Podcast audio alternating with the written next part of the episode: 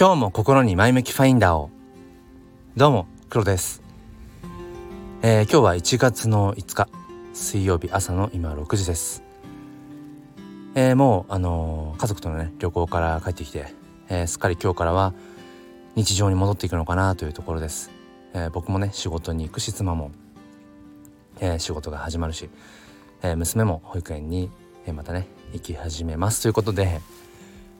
うーんなんかねこの年始、まあ、早々に家族と旅行に行って、まあ、非日常をまあ楽しんで、えー、噛みしめて、えー、またその非日常のありがたさというのかそれを感じつつ普段の日常をねうんなんだろうこうより俯瞰してみることでまあほぼほぼ僕が今うん持っている日常っていうのは自分を満たしてくれるようなもの。なんだけれども一部ではまだまだもっとその自分次第で変えていける未来っていうのがあるなぁなんてことを考えていました。まあ今日はそんな中でその今、まあ、ワクワクしてるっていうような部分の話をしたいと思います。このチャンネルは切り取った日常の一コマからより良い明日への鍵を探していくチャンネルです。本日もよろしくお願いいたします。ということで、えー、と本題なんですけれども今僕はワクワクしているものとしてはあのまあとあるあのラジオパーソナリティの方をうん今、まあ、毎日のように聞いてるんですね。で過去の放送とかも遡って聞いているぐらいなんかハマっちゃったんです。でその方っていうのは1年以上前ぐらいに少しね聞いたことはあったんです変な話その味見をしたことはあったんですけどでもなんかねその時はピンとこなくてうん全然その後聞いてなかったんですがちょうどだ2021年の年末くらいかな。うん少し時間ができてあのいつも聞いている、まあ、ルーティンの中に入っているパーソナリティの方以外にも、まあ、発掘したいなとか思って聞いてた時にあれ？この人前に聞いてチェックしたことあったけどなんか面白いぞ。なんか刺さるぞと思ってあの聞き始めました。だからやっぱりその人間タイミングって大事だなと思って、うん、要はその自分と相性がいいのか悪いのかっていうことっていうのは何て言うんですかねそのタイミングにもよる。1年前は自分のその要は興味関心のアンテナが立っていなかったがゆえにその受信できなかったんだけど良さをね。でも例えばそこから1年経った時には自分のその興味関心ってものもまた変わってきていたりだとかともすると自分自身がまた成長していたりして次のフェーズにまあ突入段階に突入しているからうんそのきちんとね、うん、その良さが分かるようになるっていう。なんかそういうことって多分にあるんだなってことを今回また自分のね 身をもって感じました。まあ日々精進していくっていうのは大事だなと思います。で、まあ、今回のその方なんですけれどもあのー、まあ、ボイシーのねパーソナリティの方で池早さんっていう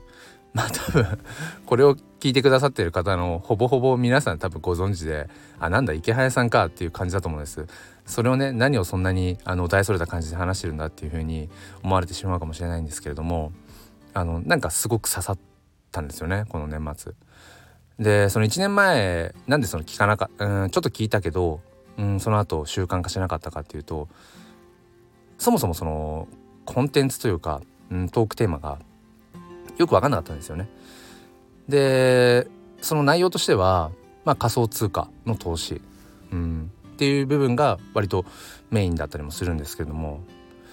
全然分かんなかったんです1年前は。でじゃあ今も分かるかっていうと別にそんなことはないんだけれどもこの1年間でやっぱり自分自身が、まあ、まずはやっぱりそのお金のことマネーリテラシーをやっぱり高めていきたいなっていうところでいろいろこう本を読んだりだとかうんまあ音声しかりまあ、動画しかり、まあ、情報を取り入れてこう、まあ、いるんですね。でまあまだまだなんだけど。うん、まあ以前に比べると多少はねあのマシになってきたかなと思いつつ、まあ、継続をしていきたいんですけれども、まあ、そのまずお金の勉強っていうところあとはやっぱその投資とかね。なんかそういうあたりの、まあ、まだまだ頭でっかちのその知識ばかり先行してしまっていて、うん、実際にその全てがね行動に移せてるわけではないんだけれどもやっぱりそういうふうに自分がそのやっぱこう学んでいってこう知識を得てきたことによってん？ちょっと聞けるかもしれない。1年前はわけわかんなかったけど今ならなんか聞けるかもしれないぞ。っていう、うん、ところからなんかまだまだでもよくわからない話だけれどもワクワクするっていうなんかねその感じがあ楽しいって 思ったんですよね。うん、でまあそのここ最近ねこう連日聞いている中で、まあ、飛び飛び交うというか出てきている言葉であのー、ただ N NFT とかね、うん、非代替性の価値っていう、まあ、日本語訳すると NFT non-fungible token、うん、っていうその NFT っていうのは、まあ、結構そのなんだろうなトレンドになってきてると思うんです。まあ、2021年の9月ぐらいかなぐらいからなんか僕もねうん耳にするようになっていて。で NFT そして、えっと、メタバースとかねあの仮想通貨あの Facebook グループが、ね、メタっていう名前に変えてきたっていうところでそのメタバースっていう仮想空間が、まあ、これからこうねこうドカーンとくるんじゃないかっていう話とか。うん。あとは、えっと、Web3 Web3.0 まあ、今僕らが基本的に使用しているというのかな。生活、まあ、インフラとしてね。うんと機能してるのは、まあ、Web2.0 らしいんですけど。住み分けとしてはね。その次のうん Web3 っていうものが、まあ、大きな革命をもたらしていくんじゃないかっていう話とか。うんあとはまあちょっとまあその話で言うともう少し遡るんですけどブロックチェーンとかね。ビットコインとか。そういった仮想通貨の投資の部分の話だとか、うん、まあなんか今自分で言っておいてそのキーワードをどれぐらい解説できるかっていうと多分全然解説できないんですけどもまあなんかその辺りっていうのがうーんまだまだね一部なんですけどまあ面白いなって、まあ、要は未来につながっていく話ですよね。ちょっとまあその先行した話ではあるというのかまだまだその要は確立された、うん、誰でも当たり前にっていうような、うん、風にはなっていない要素なんだけれどもでも話を聞いている限りではねうん確実にそれ面白いしうん、まあ、僕らの生活っていうものがよりその自由になっていく、うんまあ、今十分自由だよっていうふうに、まあ、感じる部分もあると思うしそう感じる人はたくさんいると思うんですけど、まあ、もっともっとその人間っていうのは自由になっていけるんだっ表現の自由もそうかもしれないしその労働っていうものいわゆる労働っていうところからやっぱりそのなるべく解放されていく。自分の好きなことに時間を費やすとかね。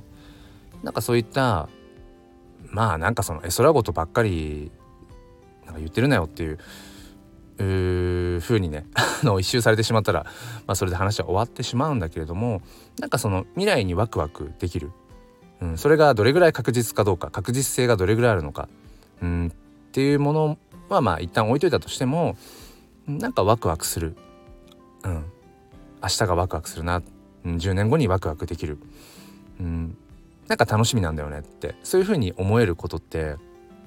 すごくあの大事だな大切なことだななんてことを、えー、思いました。それはまあ現実逃避ってことではなくて今この瞬間というものいうものもしっかりうん自分のね、まあ、足元うん、しっかり踏みしめながらでも自分が進んでいく方向っていうのをなんとなくこっちの方かな、うん、こっち目指してみたいななんかワクワクするしっていうなんかそんな生き方をしていけたらいいなってことをこの年末年始に気づかせてくれた、えー、チャンネルラジオチャンネルっていうのかな。うん、まあ同世代ってところもあるしその池谷さんがね。うん。なんか僕ももっともっとこう勉強してうんなんだろうな。もっとこう社会のこと？うんっていうのにこうつながっていけたらいいななんていう